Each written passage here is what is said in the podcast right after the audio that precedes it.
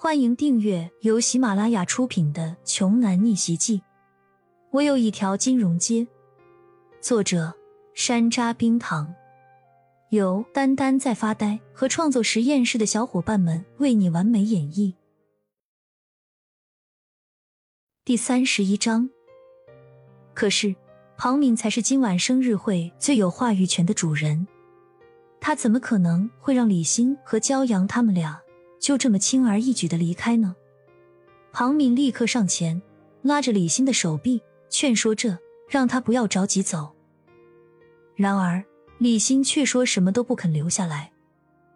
就在这时，张志恒的手机收到了短信，他家里的手下已经把焦阳的真实身份已经彻底调查清楚了，甚至就连几天前清音酒吧一夜之间被夷为平地的事件。也都一同被调查了出来。只不过，当然了，骄阳是亚洲金融界新主人的身份，他们是无论如何都调查不出来的。张志恒看到手机中的这条新消息之后，忍不住的冷笑一声。他还以为骄阳究竟会是怎样背景的一位尊神降临呢？原来就是一个被自己大学同学和初恋女友绿了的臭屌丝呀！心中又充满底气的张志恒，把目光对准李欣，冷声道：“我不是说过吗？谁允许你走了？”张志恒的一句话就把李欣给吓呆了。李欣看着面色阴冷的张志恒，心脏砰砰直跳。张志恒看向骄阳，继续说道：“还以为你是个什么大人物，原来就是一个被人绿透了的穷屌丝。”你卖父母房子的三十万，现在花在这个女人身上的钱已经是快一半了吧？什么卖房子？卖什么房子？为了泡妞，肖阳居然敢这么下狠手啊！台下的人一脸懵逼，不知道张志恒在说什么。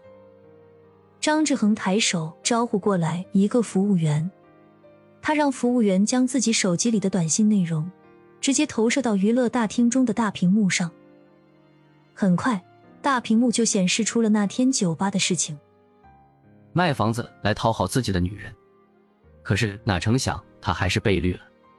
没想到他竟然报警，把自己的女人给举报了。最后在警方的压力下，这女人还了钱，那个出轨的对象也破了产。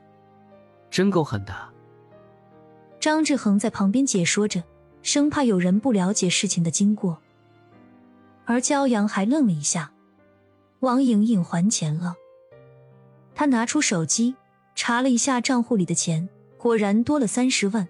可为什么没有收款的短信提醒呢？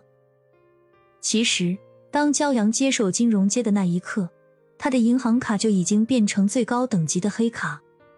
对于三十万这种数目的小钱，银行系统是根本不用刻意发短信来提醒的。骄阳也没想到，张志恒把自己和王莹莹的事情。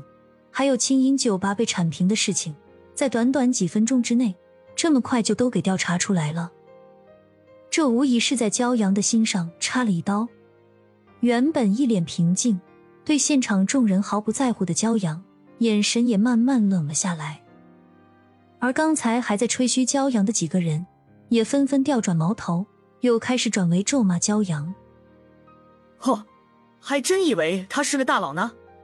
是啊。我也没想到，原来他只是一个舔狗啊！